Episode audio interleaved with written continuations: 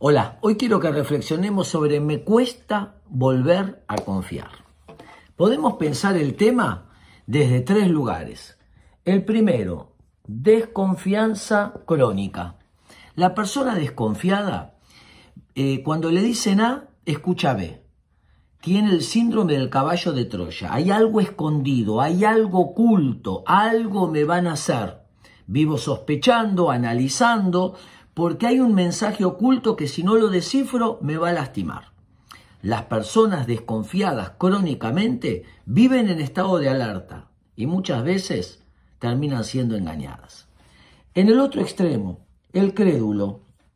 La persona crédula cree todo, el mundo es bueno, como yo soy bueno, y le pueden vender el obelisco. La persona cree que el mundo es bondadoso y que no hay ningún tipo de maldad desconfianza crónica, credulidad.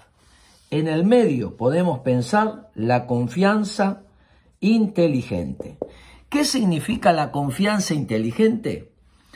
Que nos paramos en las tres C, podríamos llamarlas.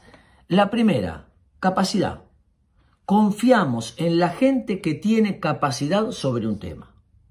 La segunda, carácter confiamos en la gente que tiene valores, que tiene desarrollo, madurez emocional. Y la tercera C, la congruencia. Hay una unión entre lo que dice, lo que piensa y lo que hace. La confianza inteligente es una construcción. Lleva tiempo, años en construirse y minutos en derribarse. La confianza hay que ganársela.